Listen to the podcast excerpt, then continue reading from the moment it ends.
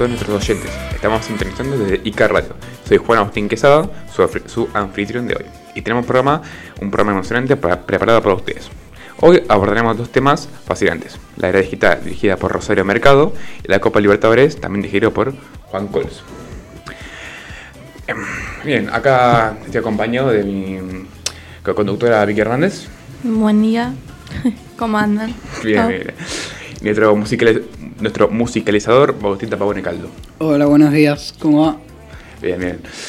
Estamos desde Ica Radio, como ya repetimos antes. Nos pueden escuchar desde Spotify, de, justamente de Ica Radio, para ver nuestras entrevistas y podcast. podcast. O también eh, bajo una app, de, una app para Android y iPhone claramente. Eh, Ica Radio, lo mismo. Estamos todos los lunes a partir de las 8.50 con distintos entrevistados y columnistas. También redes. Eh, nos, pueden, seguir en Instagram como colegio, arroba colegio. Ahí viene todo el colegio. eh, arroba 7.app23. O también arroba mm, guion bajo revuelta punto 24. Nuestras redes sociales donde estaremos subiendo información de distintos programas y columnas entrevistas y demás. Voy a hablar un poco sobre la semana de la ESI, que es algo bastante interesante, ya que abordaremos varios temas sexuales, cosa que no se toma mucho hoy en serio en la actualidad. Eh, recientemente tuvimos una charla con unos dirigentes de la ESI y con una, una profesora de psicología, la que conozco yo. Eh, ¿Cómo se llama Vicky? ¿Me, me refresca la memoria? Eh, Virginia Álvarez. Sí, Virginia López. Que nos habló un poco sobre la ESI y la importancia de, la- los anticonceptivos. Bah, ya sabemos qué es lo que es la ESI, ¿no? Anticonceptivos, eh, Y nos dijo un poema. un poema, un poema. Un poema. Eh, ¿Algo para contar, chicas? Eh, nos dijo un poema acerca de, de la mujer, de las, la importancia la... Anticonceptivos, como ya dije antes, la importancia de respetar todos los géneros y, y identidades posibles, respetarse uno mismo, eh, saber decir no, eh, enfermedades sexuales, cosas que nos sirven mucho, ya que ese día justamente hicimos también otro programa de radio donde estuvimos con varios chicos, con, con todos los chicos de Castola, de hecho, Una radio abierta. una, una radio abierta básicamente. Y pasaron bastantes eh, personas importantes sometidos en Lesi donde acotaron muy cosa- eh, cosas muy buenas, la verdad. Hubo varios entrevistados y cada año del colegio hizo sus columnas sobre distintos temas, sobre la ESI. Exacto. Lo uso quinto, sexto, cuarto no creo que no, tercero quizás, Quacom también. Y nada, no, no más que eso, la verdad estuvo una experiencia bastante una y piola, ya que, bueno, como dije antes, no se le da mucha importancia a este tipo de cosas.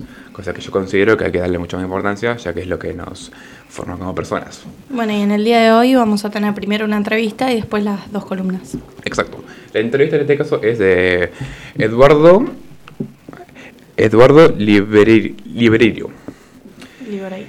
Sí, Libererio. Y las columnas en respectivo serían de Rosa- Rosario Mercado, que hablaría más de la era digital y sobre este siglo XXI, donde la- lo digital, los teléfonos, la tecnología se está dando mucha importancia.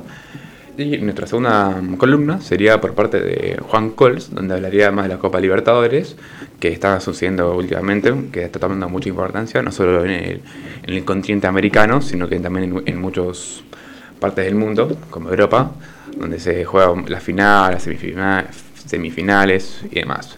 En específico, Juan Cols, nuestro columnista, va a hablar de la participación de Boca Juniors en la Copa Libertadores. O sea, como se sabe que hoy en día los grupos- están formados más por equipos eh, brasileros y un solo argentino. Así que va a ser algo bastante interesante para abordar este tema de hoy de radio.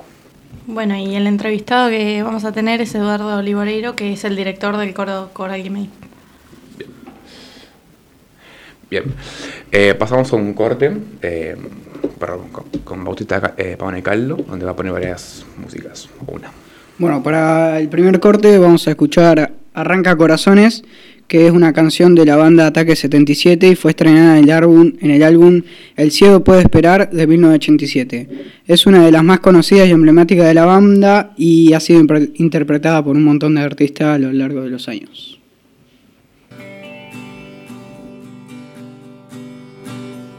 Evitar resistir tu hechizo de suave adicción, como si fuera fácil dominar mi sentir y saber que te vas y saber que la abstinencia me puede. Todo se vuelve oscuro y solo puedo decir más, dame un poco más, quiero intoxicarme en vos, arranca corazones. Hoy, antes del final,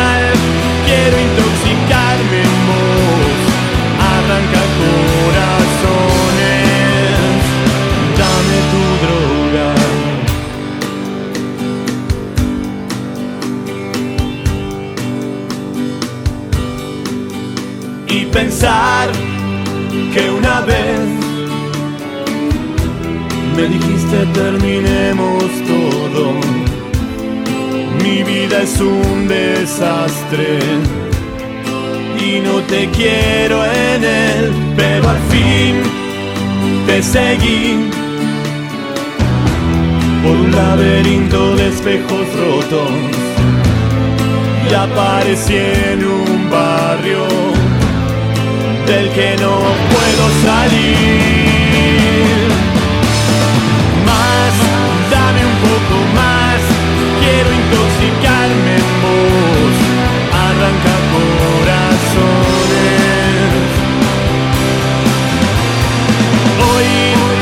antes del final, quiero intoxicarme en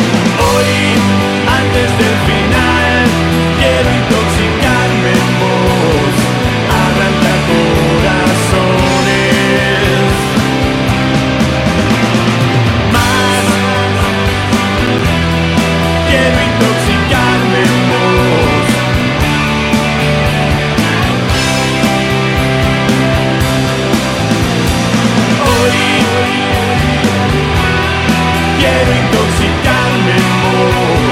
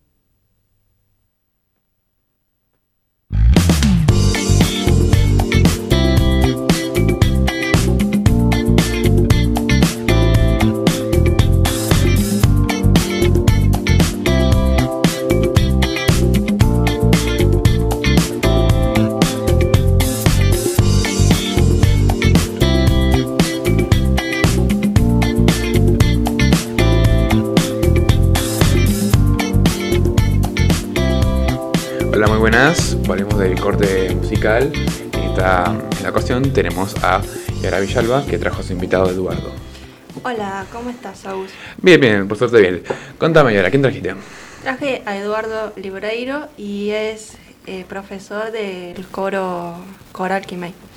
¿Nos podés explicar más o menos eh, una descripción breve de lo que es? ¿Qué es un profesor de director de coro? ¿Quieres que te la haga yo? Dale, mejor, mejor. Bueno, buenos días. Gracias, Yara, por la invitación. Gracias, chicos. Eh, hace 30 y, más de 30 años que dirijo coros. Tuve la suerte durante 20, a ver, sí, 15 años dirigí coros de chicos de la de ustedes. Pasa por todo, me imagino. Eh, genial, Sí. fue lo mejor que me pasó. Este, me llevé un coro de chicos de la de ustedes a Uruguay, Mm. Eh, 38 chicos llevé. Uh, un montón, un montón. este, ¿no? y tuvimos la mala suerte de que el coro nuestro cantó mejor que el coro que nos había invitado y no nos volvieron a invitar. Pasan Bueno, esas cosas. Pero bueno, viste, como la gente es este, primero felicitarlos por esta, este- esto que están haciendo, que es, es muy lindo. Gracias, ¿no? gracias. Un taller de, de radio no es, no es lo más común hoy en día. La gracia se la tengo que ver a a ustedes, a ustedes ya que se toman el molestia de la la molestia de venir acá. Y eso Mira, es- es, lindo, es divertido, aparte, bueno, conozco a Yara, conozco a, a la tía de Yara, y si no veía a la tía de Yara me desheredaba. Claro. ¿Qué querés que te diga? Este, sí, hace muchos años que este, hago música hace más de 50 años. Uh. ¿no? Y este, hace, sí, hace 55 años canté por primera vez solo con Mm. una guitarra en vivo y, y me dejaron, ¿viste? Entonces ¿Te gustó? no, no, me, no me han frenado y, Mira, eh, y, y, pasó la de largo. y la gente se cree que soy buen músico, ¿no? Todavía. Ah. Eso, eso es lo bueno. Sí, eh. Pero bueno, hace muchos años que dirijo, eh, o sea, fundé el, el Coral Quimei, como dijo Yara. Sí. Eh, lo fundé allá por... Empezamos a ensayar, en realidad en marzo del año 90, Uh, si ustedes no estaban ni planeados eh, no, no. Este, y eh, debutamos el diciembre del año 91 ¿En qué, qué está? en, en- en el teatro de la Ah, el UPC. teatro. el teatro de la UPC. ¿Dónde Eh, queda eso? Perdón que, que le eh, interrumpa. la usina popular cooperativa. Ah, ah, el acá. teatro, el teatro que Ah, está en sí, sí, sí, sí. Ese es nuestro lugar de ensayo, nuestro lugar de trabajo hace mm, 31 años. Perfecto. Y bueno, eh, Bueno. empecé a trabajar ahí. Te hago una pregunta. Dale, Ay, me una entrevista. ¿Quiénes fueron tus maestros del...? mis maestros. Bueno, Sí. yo primero que nada tuve la suerte, a pesar de que no le di bolilla, mi madre fue una gran pianista y ella pretendía que yo estudiara música. Por supuesto, en la edad que ella pretendía que yo estudiara música, yo lo quise estudiar música. Vienen los genes. Y después, cuando me fui a estudiar música en serio a Buenos Aires, tuve la suerte de poder estudiar dentro del Teatro Colón canto Mm. y después con maestro del Teatro Colón canto también. Y participar de un par de, de, de- de coros importantes en, en la ciudad de Buenos Aires. O sea que después recibí mucha, digamos, hice muchos eh, cursos, talleres con grandes directores de, de coro, Mm. eh, que yo recuerdo al, a Julio Fainers, que fue director del Coro Polifónico Nacional, uno Uh. de los tres coros este, más importantes del país, Sí. con Carlos López Pucho, que todos ustedes lo, lo pueden, si alguno conoce a Lelutier, No, acá Bueno. no tengo mucha, cultura de música. no, no, no, no, pero Lelutier es un grupo de música que hacen humor. Y bueno, Carlos López Pucho es un gran, un gran músico y es- tiene el hoy tiene el mejor coro de cámara que existe en el país. Sigue can- cantando, ¿en qué anda? Él canta y él dirige ese coro. Lindo, lindo. Monstruoso. Sí. Lindo, lindo. Otra Bueno, pregunta. ¿Y un coro cómo está conformado? ¿Y Un cuál coro. es la dificultad Bueno. que se... Define se un coro para empezar, Un coro. para gente que está un poco perdida. Es un grupo de gente muy generosa. Porque re- renuncian al lucimiento personal Mm, para conseguir un lucimiento colectivo, cantando. Cantando. O sea, para un coro no hacen falta solistas, hace falta gente con ganas de cantar. Sí. Es más, habiendo muchos solistas, corres el riesgo que todos se la crean y entonces es imposible que canten en un coro. Sí. Entonces yo a mis coreutas, que los integrantes del coro llaman así coreutas, Sí. yo les digo que el único, eh, el único artista soy yo y no me la creo. No, no. Entonces a partir de eso empezamos a cantar. Claro, colectivo. Eh, mi coro es un coro muy especial porque siempre fue abierto a toda la comunidad. Yo jamás tomé un examen para entrar en un coro. ¿Nunca?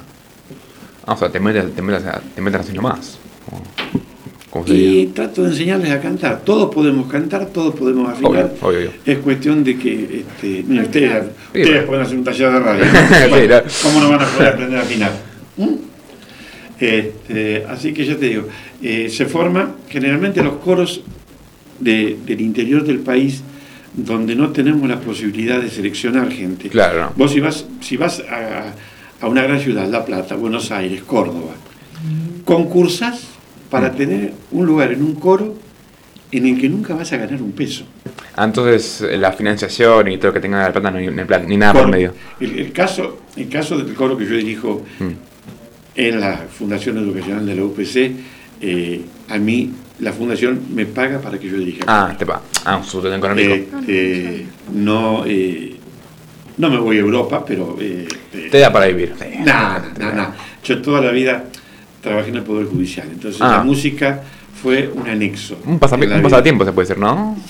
A veces medio complicado porque llegué a tener seis coros al mismo tiempo. Oh, Entonces, un relaburo. este, no vivías ahí. Ahí no tenía fin de semana, no tenía nada.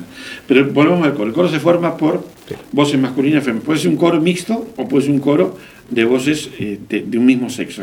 Sí. Yo trabajé siempre coro de voces mixtas, Sí. ¿no?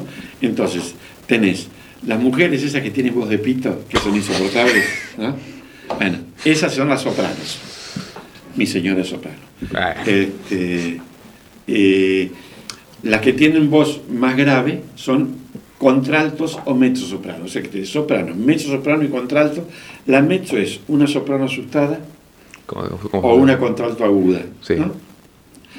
Y, en, y en los hombres tenés la, la otra parte. El tenor, que es la voz más aguda, Pavarotti, Plácido Domingo. bueno. Sí, El barítono, yo soy barítono, y el bajo, sí. canta todo allá.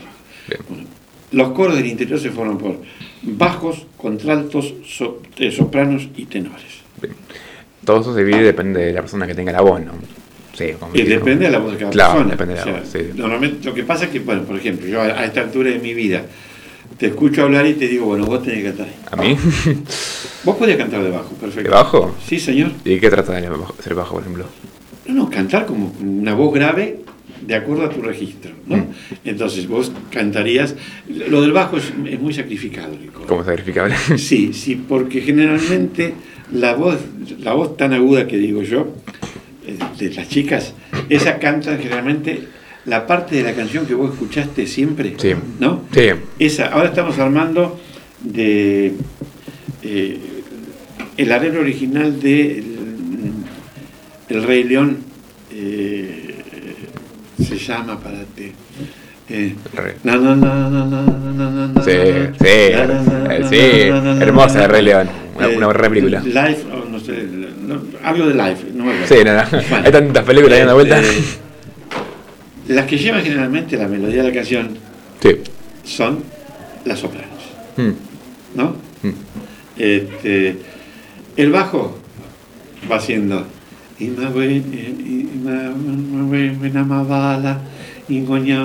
Menama- Sí. 60 veces. Uh, no. ¿no? Este, Te quedas sin voz, ¿no? no, no, no, no, se canta perfectamente. Ah, se la aguanta, Pero bueno, sí. este, cada voz tiene su parte importante, Sí. que por separado suenan raras Mm. y cuando Se junta. suenan juntas Sí. y afinan, que ese es otro problema. Están cantando exactamente lo, lo que tienen que cantar, este, suenan muy bien. Claro. Entonces, ¿qué pasa?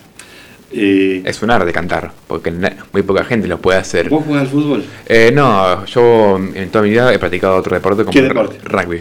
Siempre. Perfecto. Yo soy OJ. ¿Mm? Yo soy OJ, no sirvo para ningún deporte.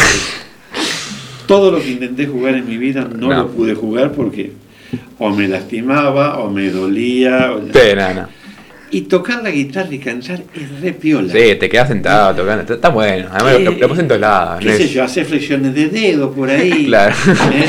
Entonces, eh, ¿entendés? Vos podés jugar al rugby. Sí. Yo, ni loco. Pensar que va a venir un tipo a pegarme un, un empujón y partirme por la mitad. No, pero igual en el radio juegan todo el mundo. O sea, vos podés Pero ser todo el un, mundo ena- lo un juega. Tengo- que han jugado al rugby. Son sí. este, es- y bueno, y Te amigos que juegan claro, al fútbol. te y- entrena y, más y he nada. tenido cantantes en los coros que juegan al fútbol, juegan al rugby y juegan al tenis. o sea, yo no soy deportista, pero bueno, yo me dediqué a hacer música. Ah. Me dediqué a componer, o sea, eh, el debut del, del coro este hace 30 y, ser 32 años ahora en Uh. noviembre, Te doy. se hizo con una obra mía. Yo escribí una obra Bien, cuando hermoso. Necochea cumplió 100 años, De cochazo.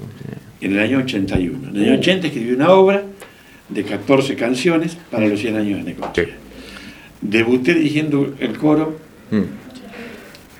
con esa obra, cantada por mi coro, pero dirigida por mí en Sí. esa oportunidad. Y cuando ella cumplió 125 años, me pidieron la obra, Mm. entonces la hice con los seis coros que tenía en ese momento. Ah, te, te, exigían. Muy lindo. Justo Entonces, acá Yara te iba a preguntar.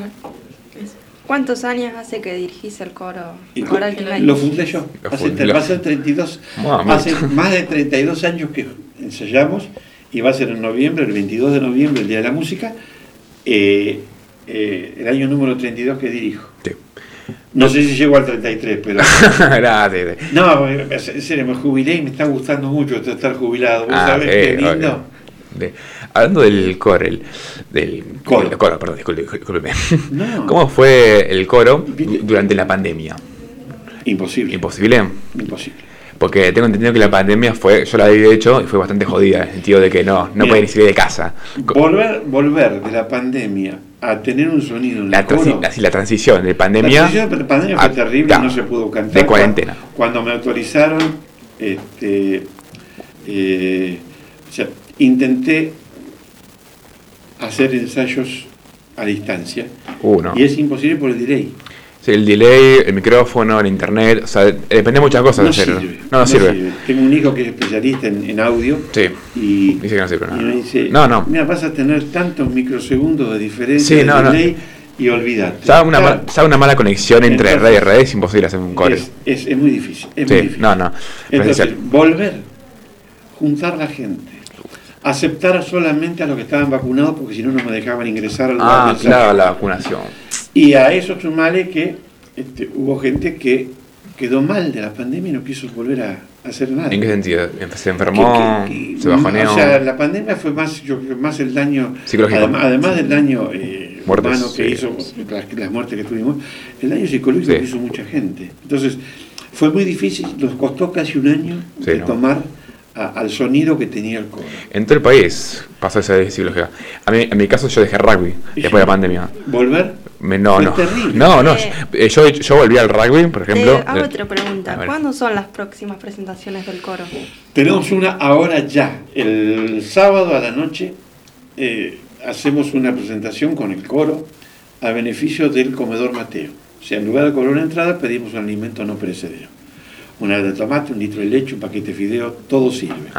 Entonces hacemos un concierto que va a tener más o menos 12 o 14 canciones de la música popular argentina. Sí.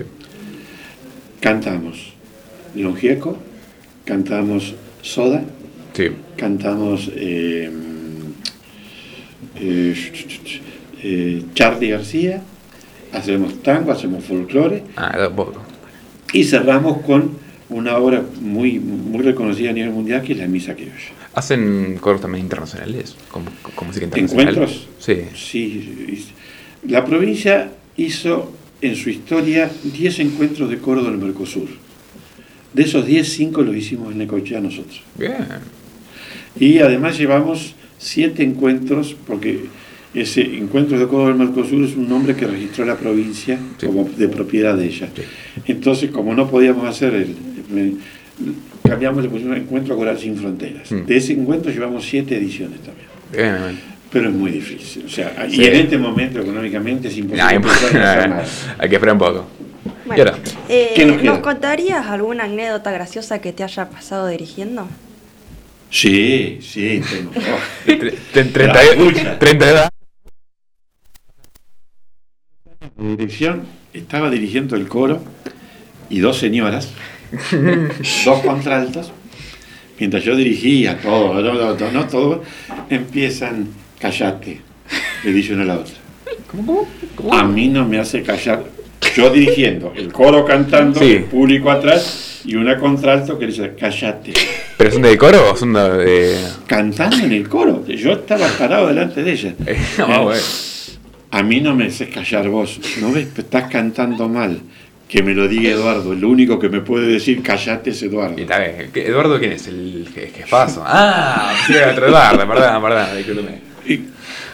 Pero callaste. Y yo seguía dirigiendo, estábamos, estábamos haciendo un tema, mira, del renacimiento español, del año de María Castaña, ¿viste? sí, nada. Y estas señoras que se seguían peleando. En plena coro. Y bueno, ¿qué pasó? Este, terminamos de cantar, todo el mundo bien. Es, una de las dos se fue del coro, se largó a llorar después de cantar y se fue. Ah, se fue. Y nunca dejó. más la vi. No. Pero ni siquiera me la crucé en Necochea, No, ¿viste? no ni, ni de- explicación, No dijo nada, no no dijo dijo nada, nada. desapareció. Y otra vez me pasó que había una canción en la que tenían que entrar los hombres en un punto y no entraban. Entonces yo les hacía una seña para que ellos entraran. Y un día, en lugar de hacerle la seña, entré yo. Sí. Ellos no. Yo, que no tenía que cantar, empecé a cantar. Bueno, te hago una última pregunta como para ir cerrando. Eh, si alguien se quiere unir al coro, ¿cómo tiene que hacer? Claro. A esta altura del año es imposible. ¿Por? Sí. ¿Lo- lo Porque ya está todo el año armado. Entonces, Ah, está todo armado, claro. Es muy injusto para el que entra. Claro, tiene que ser en Eh, enero. y en este momento puede entrar algún hombre. Tengo 14 y 2, tengo eh, 24 mujeres y 14 hombres. Necesitaría dos hombres más como para poder callar a las fieras. ¿Eh? Pero este, Perfecto. ahí. Bueno, Sí, tampoco, ¿no? Bueno, muchas gracias Eduardo por venir, ¿verdad? Gracias a ustedes. Muchas gracias. este, No, no. Los felicito. Ah, Eh, no hay que- y, este, y un gusto cuando quieran. Sí, no. Bueno. Gracias por tomar su tiempo, de aguantarnos y demás, la verdad. No, se me hizo más corta la mañana. Ah. Muchísimas gracias. Muchísimas gracias, eh. Gracias, chicos. y ahora vamos a seguir. Dale, vamos a seguir con Con la la- música. Bueno, para el segundo corte vamos a escuchar Losing My Religion. Eh, es una canción de Rem y fue lanzada en 1991 como parte de su álbum Out of Time. Eh, recibió muchas críticas positivas y ganó varios premios como un, un Grammy y la mejor interpretación del rock.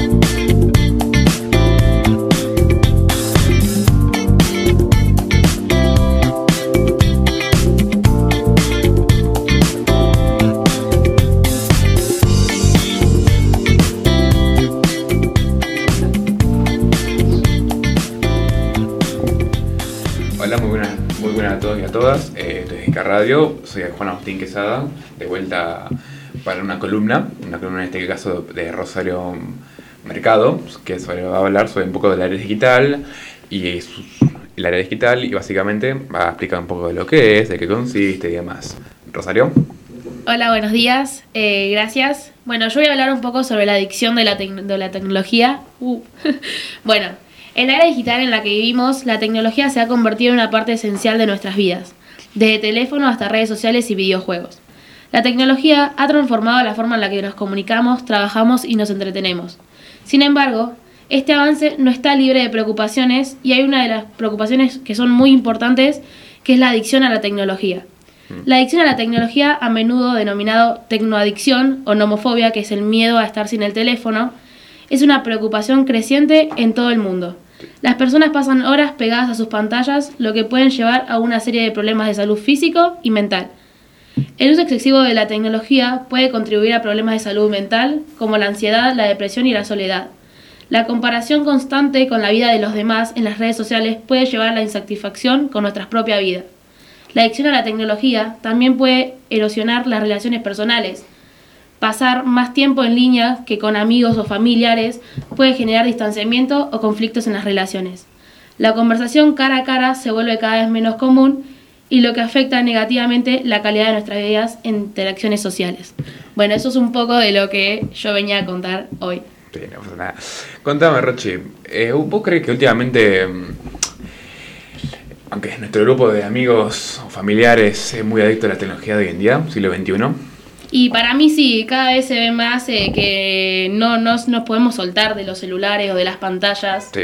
Que ya no está más esas juntadas, qué sé yo, en el parque, por ejemplo, Ahora tanto sino que ahora son todas videollamadas o cosas por los jueguitos. Sí, y más justamente el tema de la pandemia y la cuarentena, donde básicamente estamos todos encerrados y el único medio de, socializa- de sociabilización es mediante una pantalla, cosa que afectó mucho al, al estado mental de cualquier chico o, o chico, adulto, lo que sea, y más, más para lo- la gente mayor. Exactamente, sí. Perfecto. Muchísimas gracias, Rochi. No, gracias a vos.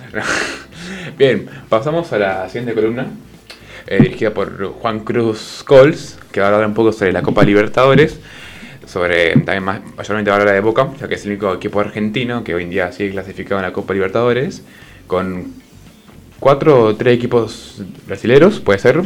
Eh, sí, sí. Y bueno, un poco. Voy a contar, voy Dale, a arrancar. La Copa Libertadores es un torneo anual internacional oficial de fútbol. Su fundación fue en el año 1960 y hoy en día participan 47 equipos en este campeonato. El campeón actual es el Club de Regatas de Flamengo. El club con más libertadores hoy en día es Independiente, con 7 libertadores. Y el club que llegó más veces a las finales es Boca Juniors, con 11 finales. Este año Boca empezó este campeonato jugando en fase de grupos contra Monagas, que terminó 0 a 0 el día 6 de abril. Después jugaron contra Deportivo Pereira, que ganó Boca 2 a 1 el día 18 de abril. El día 3 de, mayo, Boca jugó contra Colo Colo, que ganó Boca 2 a 0. Y el día 25 de mayo, Boca jugó contra Deportivo Pereira de nuevo. Boca ganó 1 a 0. El anteúltimo partido de fase de grupos lo jugó de nuevo contra Colo Colo, el día 6 de junio, y Boca ganó 1 a 0.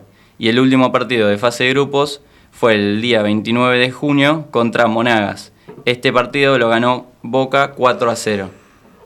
El, el partido de octavos de final lo jugó contra Nacional el día 2 de agosto.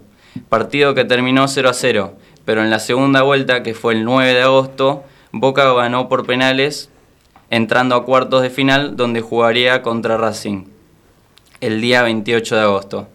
Ese día el partido terminaría 0 a 0, pero el 30 de agosto se jugaría la segunda vuelta y Boca ganaría de nuevo por penales, pasando a la semifinal. El próximo partido se jugará el 28 de septiembre y lo jugará contra Palmeiras. Ya, ya veremos cómo les va a Boca, A Boca. contra Palmeiras. Y contame, Juan, vos, ¿por, por quién hinchas? Cuidado con, cuidado con, con lo que decide. ¿eh? Me parece que es medio obvio por quién hincho, hincho por Boca yo. Ah, bueno, te vale. Espero que ganen contra acá contra Palmeiras. Palmeiras. Pero bueno. Bueno, ya estamos terminando. En este caso, muchas gracias a Rosario Mercado y Juan, Cru- Juan Cruz Cols por venir a este programa y por hacer su columna. Y le doy las gracias a todos. En este caso, vamos a pasar con Bautista Pavone, nuestro musicalizador. Bueno, para cerrar el programa vamos a escuchar una nueva Noche Fría que es de Callejeros y la primera vez que se escuchó fue en el álbum Sed de 2001. La canción aborda temas del desencanto y también reflexiona un poco sobre la vida cotidiana.